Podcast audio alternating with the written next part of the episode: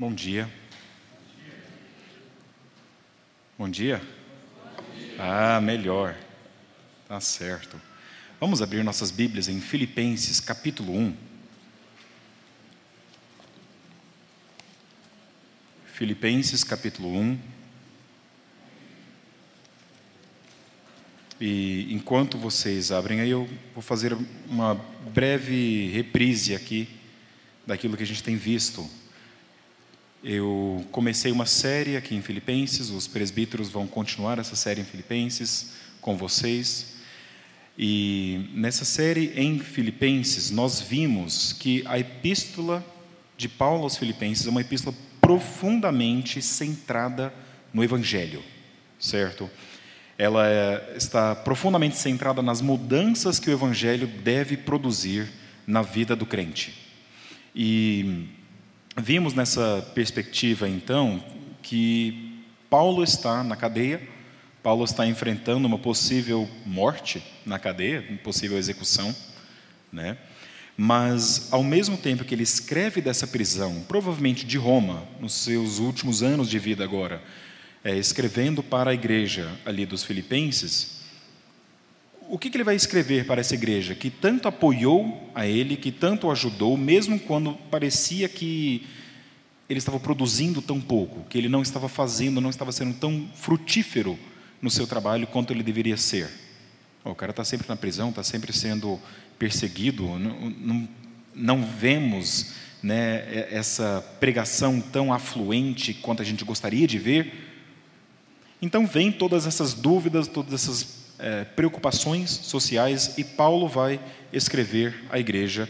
E em primeiro lugar, do versículo 1 até o versículo 11 desse primeiro capítulo, ele vai agradecer sem utilizar a palavra agradecimento. Ele agradece a Deus, ele não agradece à igreja. Mas ele faz isso de propósito. Vimos como que isso está atrelado ao fato de que existe uma parceria entre Paulo e a igreja, que não é apenas uma parceria de duas partes, mas uma parceria que tem também Deus. E no Evangelho, então, o relacionamento social entre Paulo e aqueles que o apoiam é diferente. Na verdade, o relacionamento social entre qualquer um de nós é diferente, porque todos os nossos relacionamentos no Evangelho são relacionamentos que estão arraigados e firmados em Cristo. A segunda coisa que vimos, do versículo 18, ou perdão, 12 ao 18, é que Paulo diz o seguinte: olha, a minha situação, por mais estranha, por mais ruim que pareça, na verdade contribui para o progresso do Evangelho. E vimos que esse progresso, esse avanço, não colapso, né, do Evangelho, é, acontece mesmo a despeito de muitas pessoas que estavam pregando Cristo, e que é uma coisa muito estranha para a gente, mas pregando Cristo por inveja pregando Cristo para tentar atacar a Paulo, a gente fica pensando, mas como que isso pode ser? E mesmo antes de entender como que isso acontece, Paulo vai dizer, vejam só aqui no versículo 18, é, Paulo vai dizer o seguinte: mas o que importa? O importante é que de qualquer, de qualquer forma, seja por motivos falsos ou verdadeiros, Cristo está sendo pregado e por isso eu me alegro. Então, vimos como que Paulo se coloca como exemplo para todos nós, nesse caso aqui, em que nós realmente devemos ter esse foco centrado no progresso, no avanço do Evangelho. E lembrarmos que em todas as situações aqui, o Evangelho realmente está avançando. É, esperamos que seja através de nós, por nós, e não a despeito de nós, mas esse é o foco. Nosso foco deve ser no Evangelho, no avanço deste Evangelho. Hoje nós continuaremos e tentaremos entender um pouco mais o que Paulo diz, que, e por isso me alegro, ele vai continuar dizendo é, no, no versículo 18, ainda de fato, continuarei a alegrar-me, e aqui vai falar sobre essa alegria que ele tem, e vamos tentar entender o que, que é essa alegria aqui do Evangelho. Então vamos ler do versículo, vamos pegar de novo aqui do versículo 18, só para ter um pouco de contexto, e vamos ler até o versículo 26. A palavra de Deus diz assim: Mas o que importa? O importante é que, de qualquer forma, seja por motivos falsos ou verdadeiros, Cristo está sendo pregado, e por isso me alegro. De fato, continuarei a alegrar-me, pois sei que o que me aconteceu resultará em minha libertação, graças às orações de vocês e ao auxílio do Espírito de Jesus Cristo. Aguardo ansiosamente e espero que em nada serei envergonhado.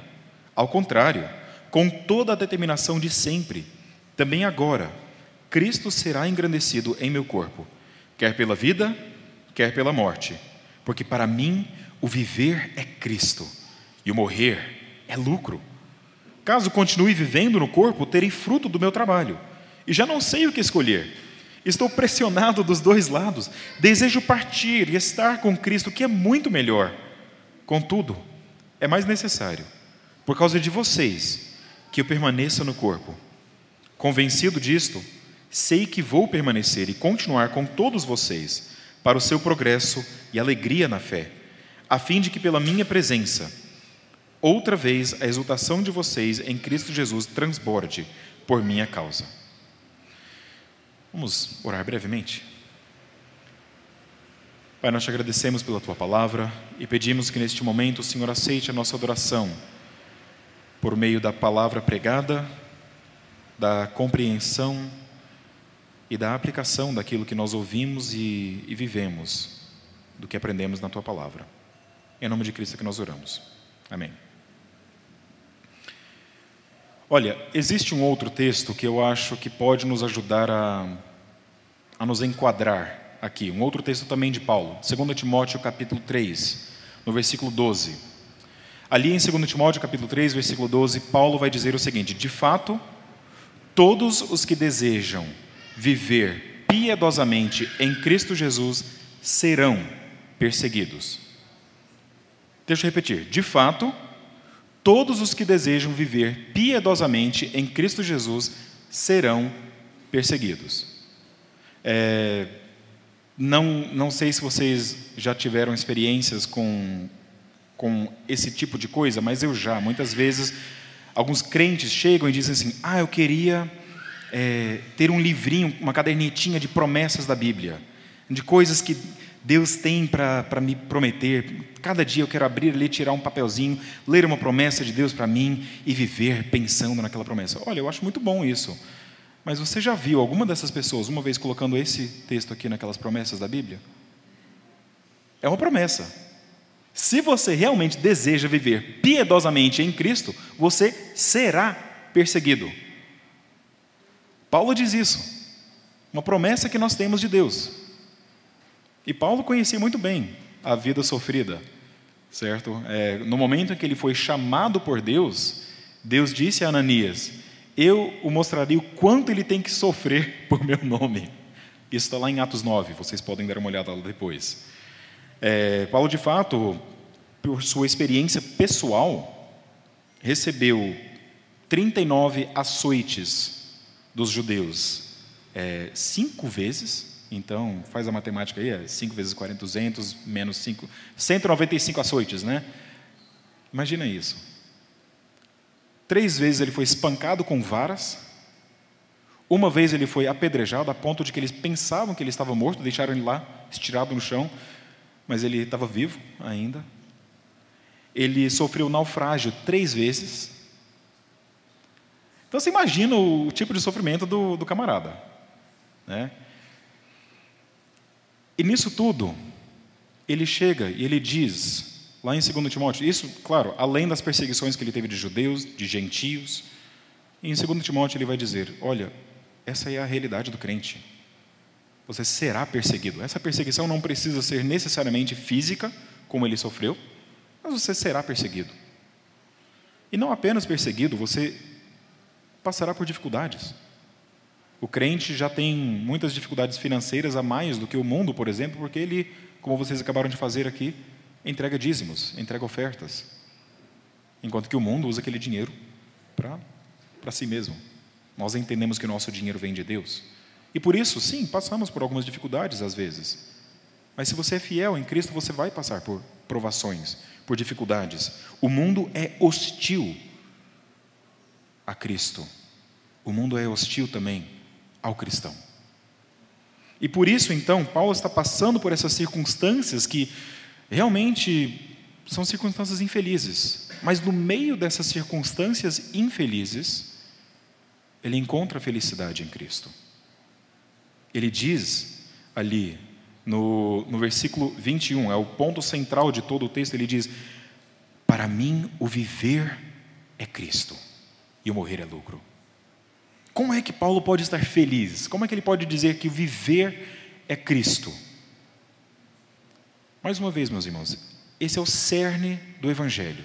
Romanos, capítulo 6, é, Paulo vai dizer de forma bem clara, vocês podem ler ali depois o capítulo inteiro, nós não temos tempo agora, mas em Romanos ele, ele deixa muito claro: olha, eu merecia a morte, mas Cristo morreu no meu lugar.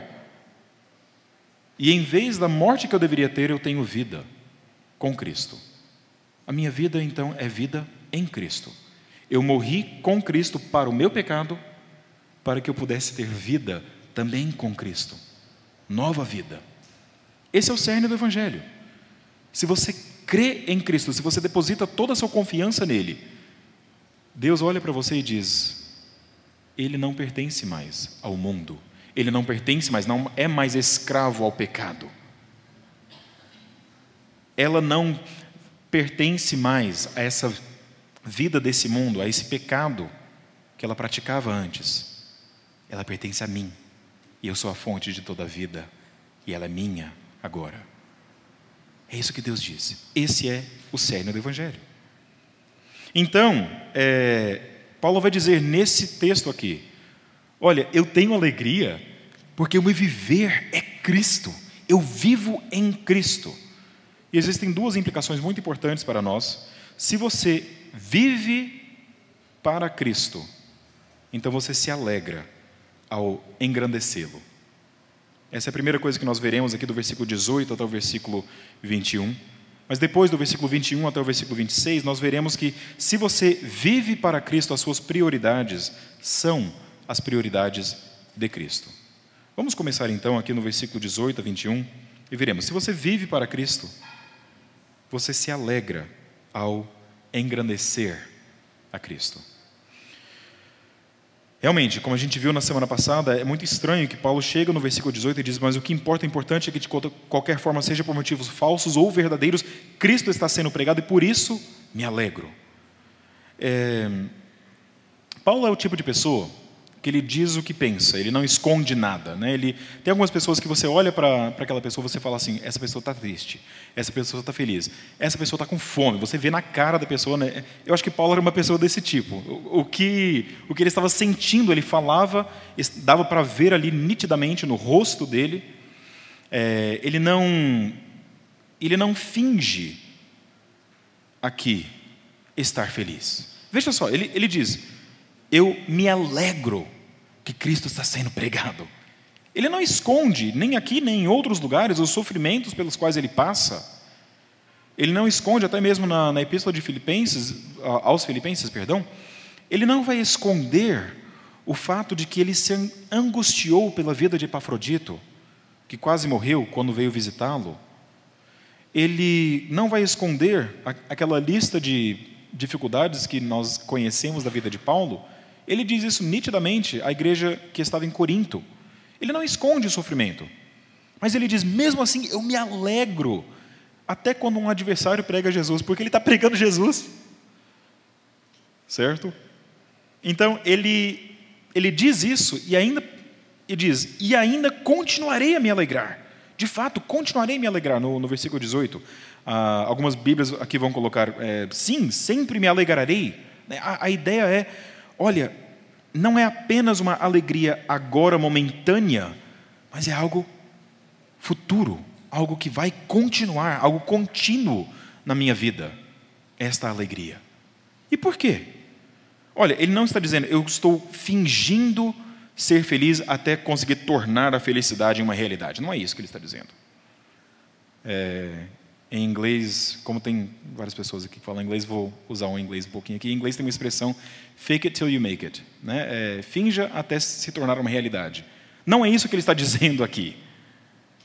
Não. eu realmente estou feliz e vou continuar, eu me comprometo em ficar, em ser feliz. Não somente nesse momento, mas é uma atitude constante. E a pergunta então que vem é: mas como assim? Por que, Paulo? Ele vai dizer no versículo 19: Pois sei que o que me aconteceu resultará em minha libertação. Eu tenho certeza absoluta que isso vai trazer a minha libertação. Mas como que você tem essa certeza, Paulo? Ele vai dizer três coisas que, que dão essa certeza, que, que geram essa alegria. A primeira coisa que ele vai dizer aqui, no, mesmo no versículo 19, é: graças às orações de vocês. Eu acho muito interessante que a primeira coisa que ele diz é: eu sei que vocês têm orado por mim. E isso me dá alegria, mesmo em meio ao sofrimento. É, existem algumas situações que, que realmente parecem ser bastante impossíveis na nossa vida, na vida do crente em geral. Mas uma das, uma das certezas que nós podemos ter, uma das fontes de alegria que nós podemos ter, são as orações dos nossos irmãos e irmãs. Muitas vezes, quando você chega na igreja, a primeira coisa que você diz para alguém é: Bom dia, tudo bem? E a pessoa responde: Tudo bem. E a gente meio que deixa passar, certo? Está tudo bem mesmo? Ah, às vezes a pessoa diz: Ah, graças a Deus. Quando a pessoa diz graças a Deus, já é aquela dica que você pode perguntar um pouco mais. Como assim graças a Deus? O que você está passando? É? Mas quantas vezes você já perguntou para alguém: Você está tudo, tudo bem? E a pessoa diz: Não, não está. Não, eu estou mal. Quando a pessoa diz isso, você, você chama uma intervenção ali no momento, chama o presbítero, chama alguém ali para orar, você sabe que alguma coisa muito ruim está acontecendo na vida daquela pessoa, não é? Nós não, nós não fazemos, é, eu acho que nós não dependemos o tanto quanto deveríamos depender dos nossos irmãos e irmãs. Eu preciso de vocês, vocês precisam de mim. Essa é a realidade, nós precisamos dessas orações dos santos que Paulo vai dizer aqui. Ah, mas olha, se eu falar isso, eu vou constranger a minha irmã em, em dizer aqui que eu, eu não estou tão bem. Não tem problema nenhum, não. Pode falar, peça orações. Essa é a vida. Um irmão é aquela pessoa que você liga e você diz assim: Olha, eu estou passando por uma dificuldade aqui, tem como você me ajudar? ele vai ouvir tudo, ou ele não é um irmão. Ele vai chorar contigo, ou não é um irmão. Ela vai orar para você, ou por você, vai rogar a Deus pela sua vida, ou ela não é uma irmã. Isso é uma, uma coisa extremamente importante, e é isso que gera a felicidade que nós temos, ou uma das bases aqui. A segunda coisa que ele vai dizer é graças às suas orações, mas também diz, aqui no, no versículo 19, e ao auxílio do Espírito de Jesus Cristo. Olha, mais uma vez, nós não apenas dependemos do, dos irmãos, das orações dos irmãos, embora isso seja muito importante, dependemos também do Espírito de Deus. Pare um momento e pense sobre a realidade que nós, como cristãos, temos o Deus, Criador, não apenas de Belo Horizonte, não apenas de Minas Gerais, não apenas da Terra, do universo, Criador e sustentador de tudo o que existe, de toda vida no universo, diz: Eu estou com você. O meu Espírito está presente contigo. Como é que você vai lidar então no momento em que chega aquela notícia inesperada de uma morte na sua família?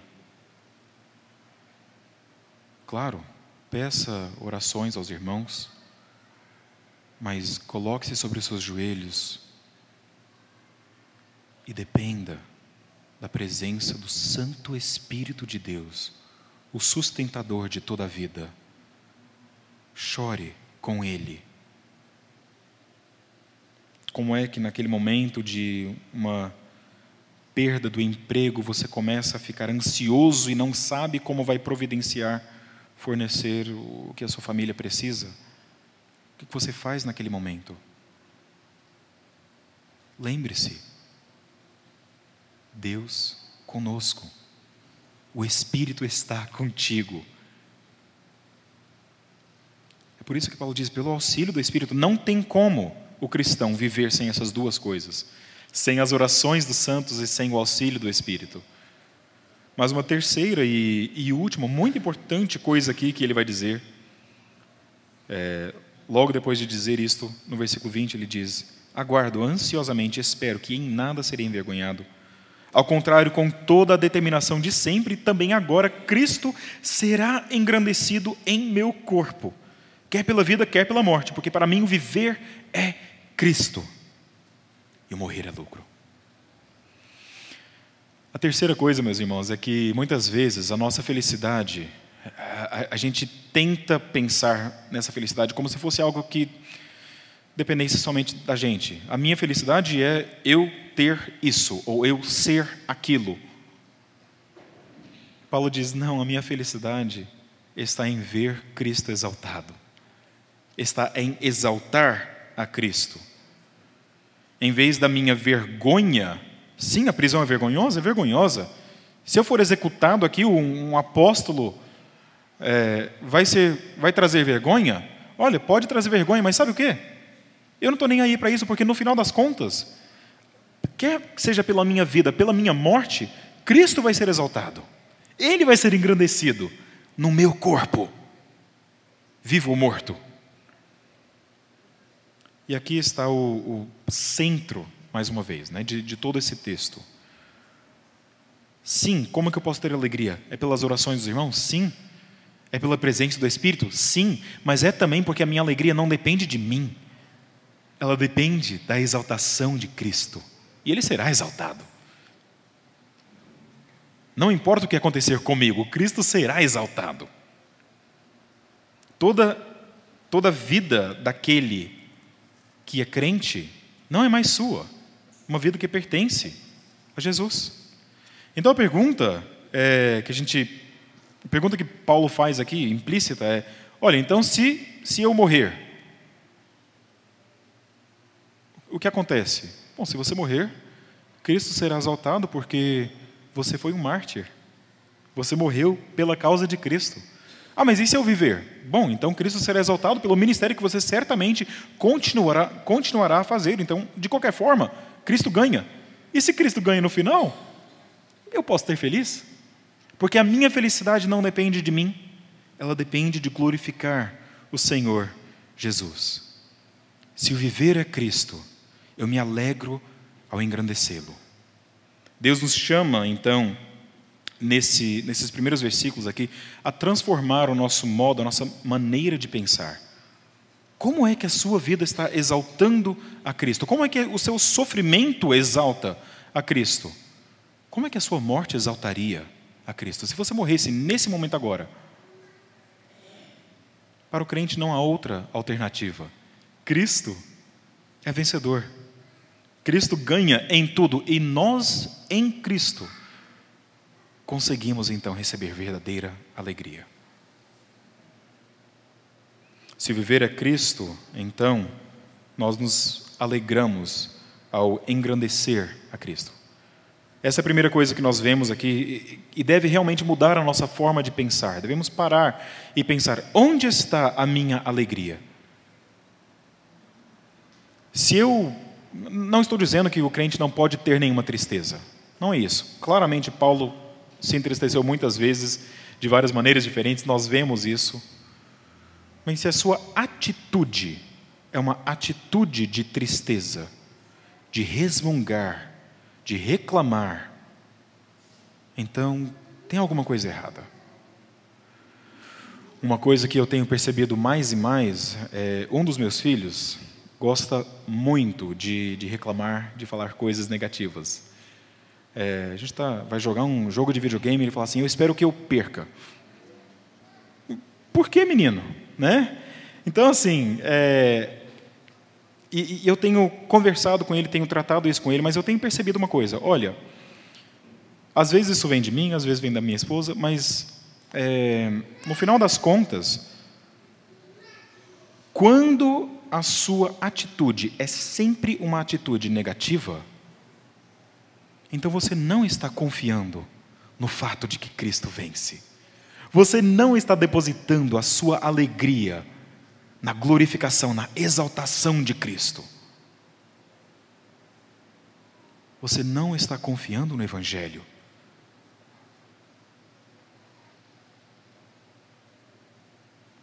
Pode passar por momentos tristes? Sim.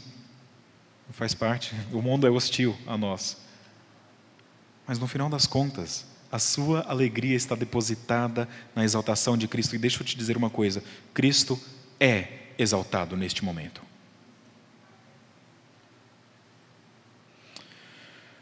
A segunda coisa que nós vemos nesse texto é que se viver é Cristo, a minha prioridade não é mais a minha prioridade, mas é a prioridade de Cristo. As nossas prioridades nos tornam as prioridades de Cristo.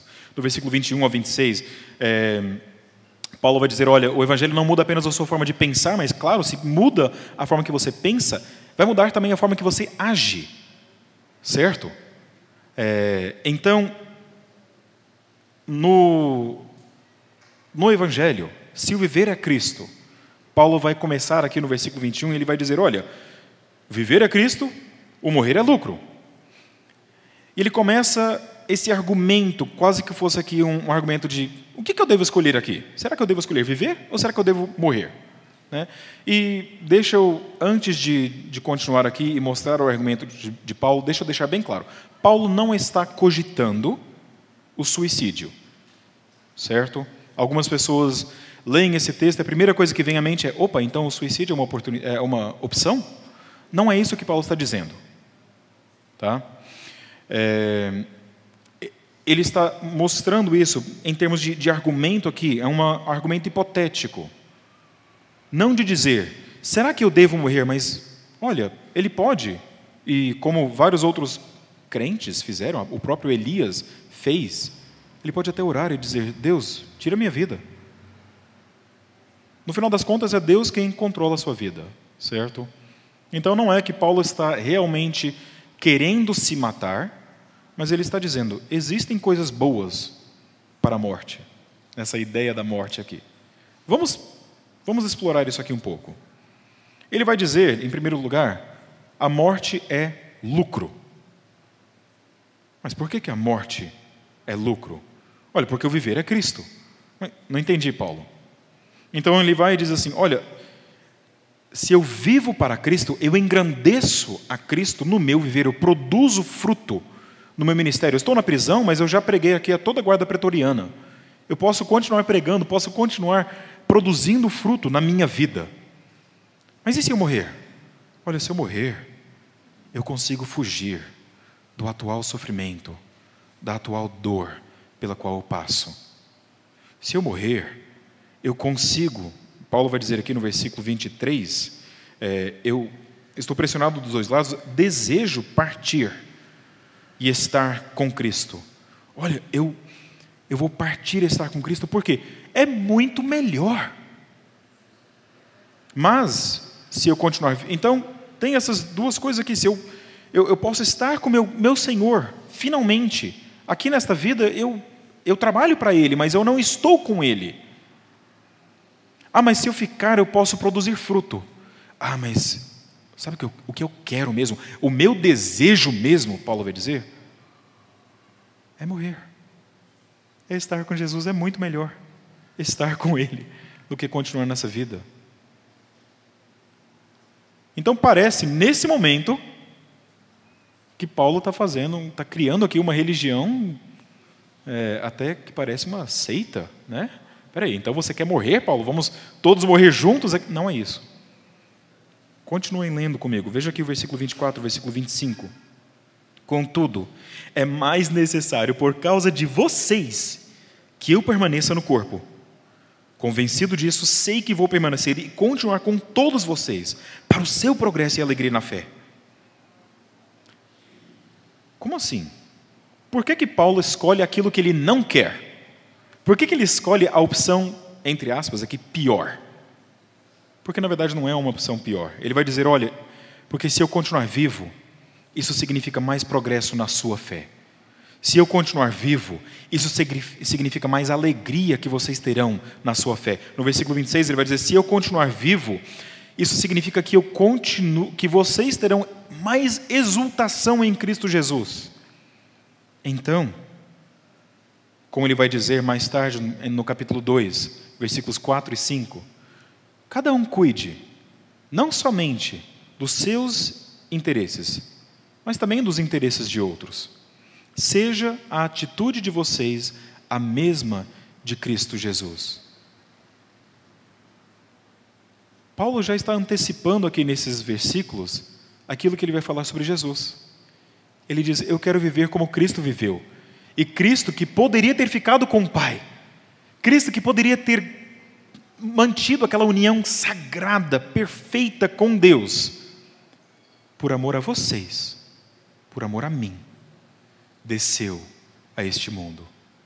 Ele se tornou escravo, ele foi crucificado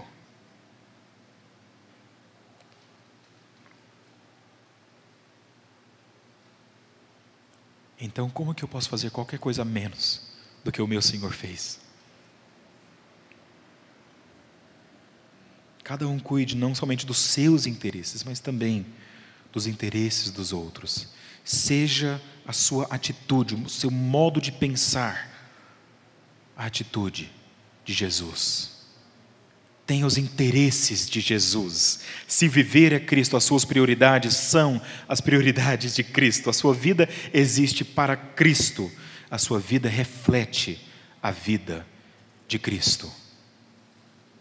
É claro que Paulo aqui está falando sobre uma decisão importantíssima, a decisão de, de viver ou de morrer. De novo, hipoteticamente, mas se nessa decisão, que é a, a maior decisão que uma pessoa poderia, de novo, hipoteticamente, tomar, não seria verdade também para todas as outras decisões menores?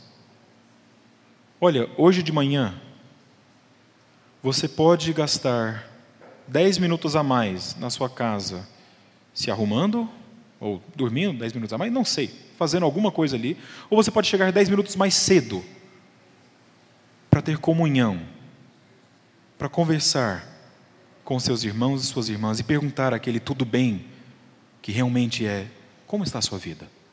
Como eu posso orar por você? E gastar aqueles 10 minutos conversando e, tendo uma atitude de Cristo em 10 minutos.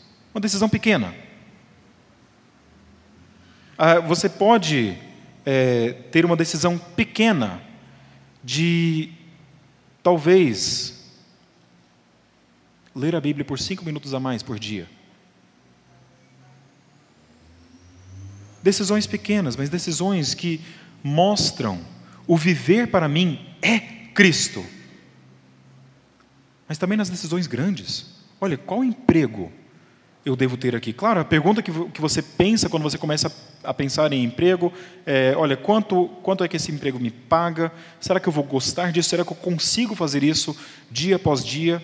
Será que tem horas decentes? Será que eu vou ter tempo para a família? São todas perguntas importantes e todas perguntas que você deve fazer. Mas antes de qualquer uma dessas perguntas, você precisa primeiro perguntar: como exaltarei a Cristo neste emprego? Como é que eu vou ajudar o corpo de Cristo, a noiva de Cristo, se eu tomar esse emprego? Na hora de disciplinar os seus filhos, será que eu vou punir com disciplina corpórea? Será que vai ser apenas uma conversa? Será que eu vou tirar alguma coisa do meu filho? Como é que eu vou disciplinar? São todas perguntas importantes. Mas a pergunta que deve estar entrelaçada no meio de todas essas perguntas é: como é que eu vou pregar o Evangelho aos meus filhos ao discipliná-los? Como é que ele ou ela vai ver Jesus quando eu corrigir o seu pecado? O viver é Cristo. As suas prioridades devem ser as prioridades de Cristo.